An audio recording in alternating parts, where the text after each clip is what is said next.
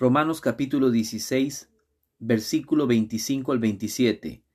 Doxología final.